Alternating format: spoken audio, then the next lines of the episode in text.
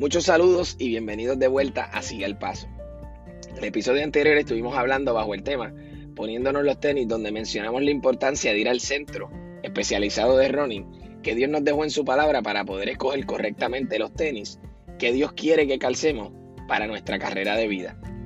Según Efesios 2.10 nos dice, porque somos hechura suya, creados en Cristo Jesús para buenas obras, las cuales Dios preparó de antemano para que anduviésemos en ellas. Hoy daremos continuación a la serie El equipo necesario, pero en esta ocasión bajo el tema Ve ligero. Ir ligero es mucho más complejo de lo que parece. Existen muchos consejos que podrían darnos para poder hacer la selección complicada de lo que es la ropa de ir a correr.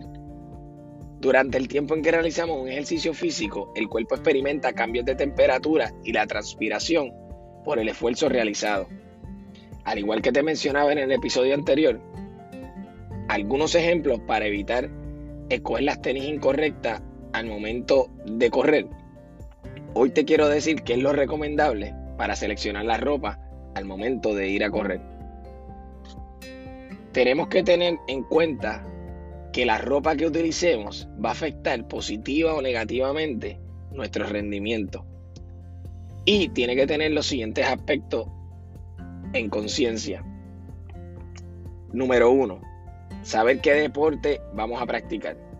Número dos, el control de humedad que nos brinda esa prenda. Y número tres, el ajuste que sea el apropiado para la anatomía de nuestro cuerpo. Cuando hablamos de ropa, pues obviamente lo primero que nos viene a la mente es camisa y pantalón y podemos vernos en la tentación de lo que les mencionaba cuando fuimos a escoger las tenis, que fuimos a nuestro famoso closet y buscamos la primera prenda que nos parezca deportiva de camisa y un pantalón corto. Pero es mucho más complejo que eso. Y por lo regular, la que escogemos no es la correcta. En el caso de las camisas, necesitamos una camisa que permita la transpiración. Y por lo regular, las camisas que utilizamos y que vemos son las famosas t-shirts, son camisas de algodón. En este caso, no es lo recomendable porque el algodón no permite el, el respirar y cuando sudas se queda adherido a la ropa por lo que te añade peso. Lo ideal es usar camisas de poliéster porque tienen un, un tejido sintético que ofrece tres elementos claves para mejorar el, rendimiento, que es la, la transpirabilidad, la ligereza y el confort. Así que, regla de oro, jamás utilicemos algodón. En el caso de los pantalones, a veces es sencillo porque vamos a la selección de pantalones que sean ¿verdad? ligeros y ponemos los primeros que sean pantalones cortos. Pero lo ideal, hay personas que no se acostumbran a lo primero, pero lo ideal es eh, que sea sobre la rodilla y de 3 a 4 pulgadas es lo mínimo de entre la rodilla y el pantalón que debes tener. Es decir, tienen que ser unos pantalones cortos que te permitan la fluidez de correr y que no te haga resistencia al viento cuando lo estamos haciendo, el ejercicio físico.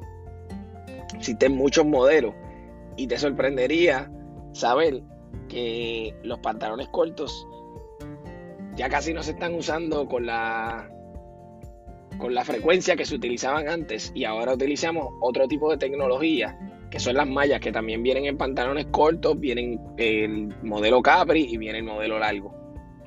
La ventaja de estas mallas es que a diferencia de las regulares pantalones cortos, estas se adaptan a nuestra anatomía y nos permiten la fluidez del viento fácilmente el tipo de costura que utilizan es una costura que es lo que le llaman una costura plana, que no te deja, no te hace resistencia al viento y aunque parezca exagerado, esto hace efecto en nuestro cuerpo y en el rendimiento de la actividad que vamos a llevar a cabo. Eh, nos ayudan contra la fatiga muscular porque nos van haciendo presión al, músculo mientras está siendo eh, utilizado, lo que evita lesiones y mientras estamos corriendo nos da esta sensación de que, estamos realmente bien y además controla nuestra temperatura.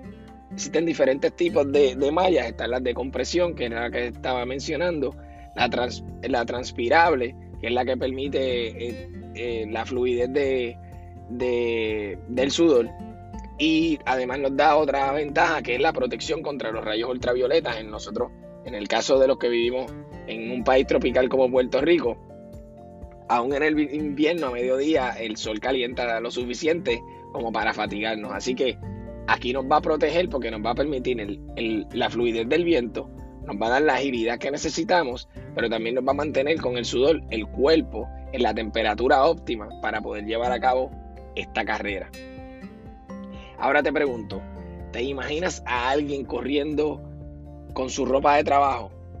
En el caso de los hombres engabanados y en el caso de la chica con traje y tacos. ¿Qué sería lo primero que nos vendría a la mente? Me imagino o que esa persona está loca o que tiene alguna emergencia. Pero por lo regular, jamás nos va a pasar por la mente que está practicando algún deporte.